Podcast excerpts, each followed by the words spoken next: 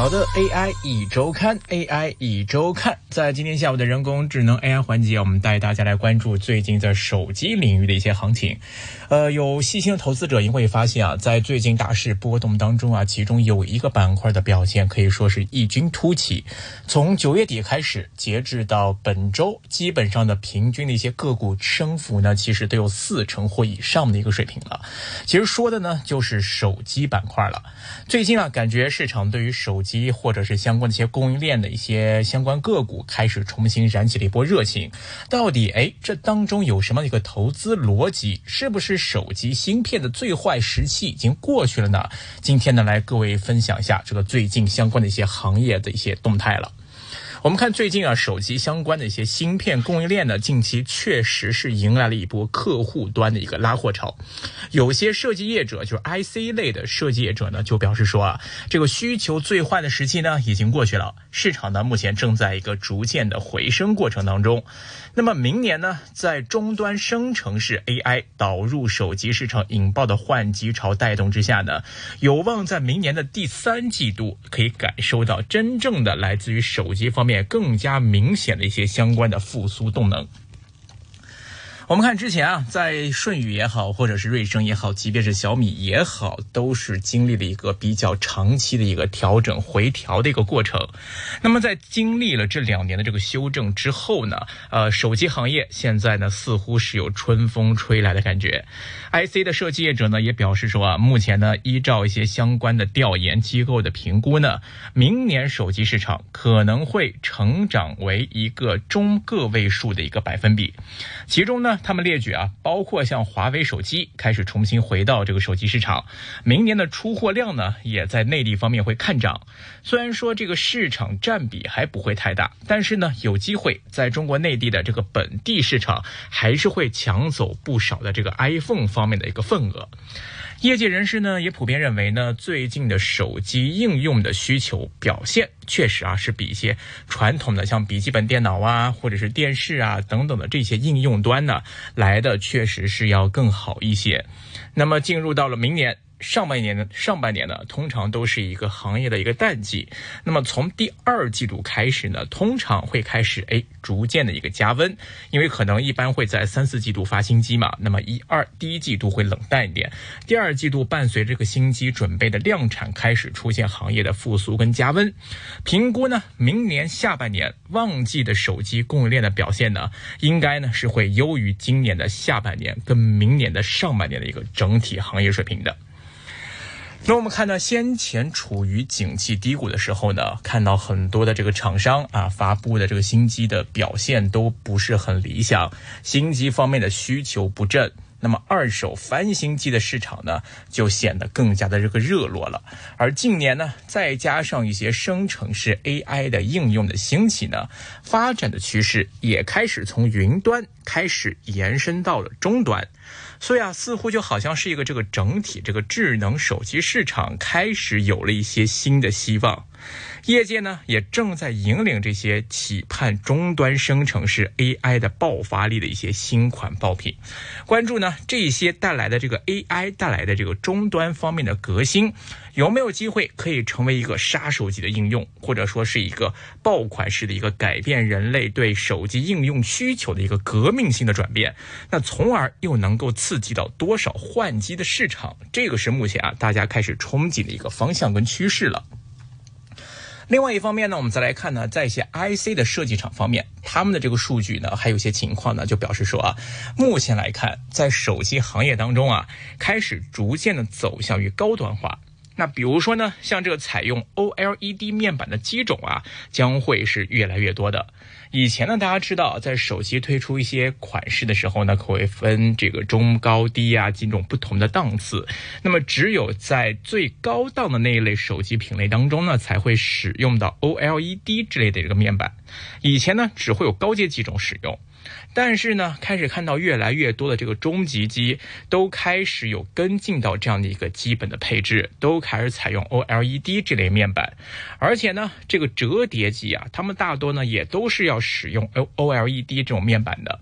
所以呢，这个相关的占比呢可能会从现在诶超过四成，在未来达到一半甚至是以上的一个水平。那么这种趋势无疑呢就可以带动到 OLED 相关的一些 IC 设计业者他们的这个订单跟他们的一个这个盈盈利的这个增长前景了。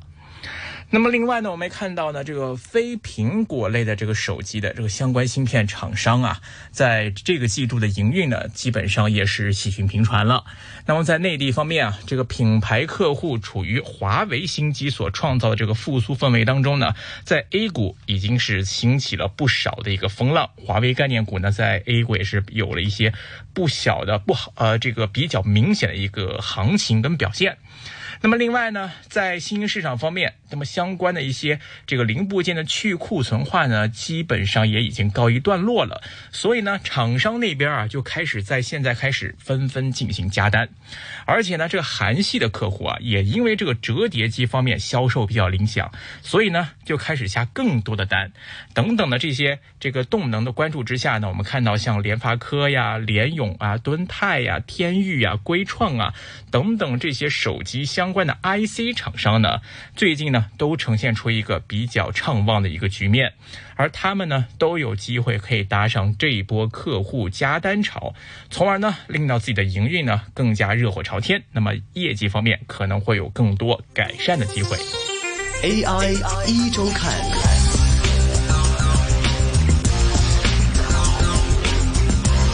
手机的相关的 IC 厂商啊，他们就表示啊，这个不少呢内地的这个手机品牌的业者呢，在华为发布新机之后呢，开始感受到哎，在当地市场上可能会转好的这个氛围，所以呢，陆续开始加单。虽然这些追加的订单呢还来不及在双十一之前进行出货，但是呢，今年双十一购物节这个销售的成绩好坏，也可以被市场啊当做来一个观察手机这个零售销售的一个复苏程度的一个观察指标。那如果卖得好的话呢，那这个加单的 IC 就可以成为一个延续销售的一个动能。同时呢，台湾的一些厂商呢，他们也关注到啊，就是部分呢以新兴市场为主的这个内地的手机品牌业者呢，由于之前堆积的库存，哎，现在看呢已经消化的差不多了，所以呢，他们也开始展开了一些库存回补的一些动作。也有些手机的这个相关芯片的业者就说啊，这个韩系的一些一线手机这个大厂啊，他们的这些折叠机的新款啊，销售成绩不错。近期呢，也纷纷传出了一些加单的讯息。那么上面这几股力量啊，共同成为了这一波手机 IC 供应链当中获得更多客户订单的主要的动能的来源。随着这些订单呢，他们都能够获得这样的一些不断的这个筹码，那么部分的这个手机相关的 IC 设计厂的评估呢，就有别于过往第三季的那是全年业绩高峰，第四季营运呢通常都会比较冷淡一点。今年第四季的表现呢，则可能会出现点不同的一些格局，表现可能会优于第三季。不少业者说啊，起码呢第四季的今年表现不会比第三季差。当然了，我们看到也有一些乐观的这个手机的相关的芯片厂商啊，他们就预期呢，这一波客户的这个补货潮，估计呢起码会延续到第四季度的后半段。目前估计呢，下半年的出货量呢，有机会比上半年呢还会成长两成左右的一个水平。手机处理大厂呢，联发科呢，之前也在法会中呢，也就是在这个一些发布会当中呢，也表示啊，就是说在过去的几个月当中呢，他们呢已经开始观察到整体的这个通路库存出现了一个改善的迹象，尤其呢是在手机领域当中。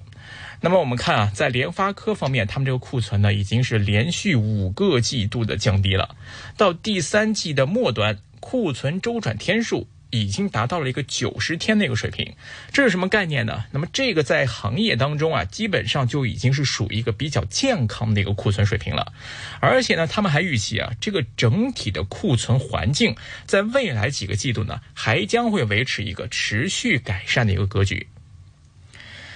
在另外一边呢，我们看到很多芯片的设计厂商呢，也是有在不断的推出一些相关的新品。那么，由于呢，之前的这个新一代的旗舰新品天玑九三零零啊是发表在即了，所以联发科就预期呢，相关的出货也将会带动他们的这个本季手机营收的增速会高过第三季。而手机业务的这个强劲增长呢，又可以将可以抵消他们的这个智能装置平台而出现了一些季节性的一个下滑的情形，那么从而呢，对销售营收跟业绩都会带来很大的帮助跟注意。另外呢，这个也呃联咏方面，他们也在本周召开了一个法说会。那么这间公司呢，是市场上的手机 OLED 驱动 IC 的主要供应商。而在这个 OLED 面板呢，在全球中高端手机领域的渗透率呢，目前看又是在一个持续增加的一个局面当中。所以呢，外界是格外的关注它释放出来这个本季的这个营运方面的展望，借此呢，也会通过这些相关的数据来进一步评估智能型手机市场的一个复苏进度了。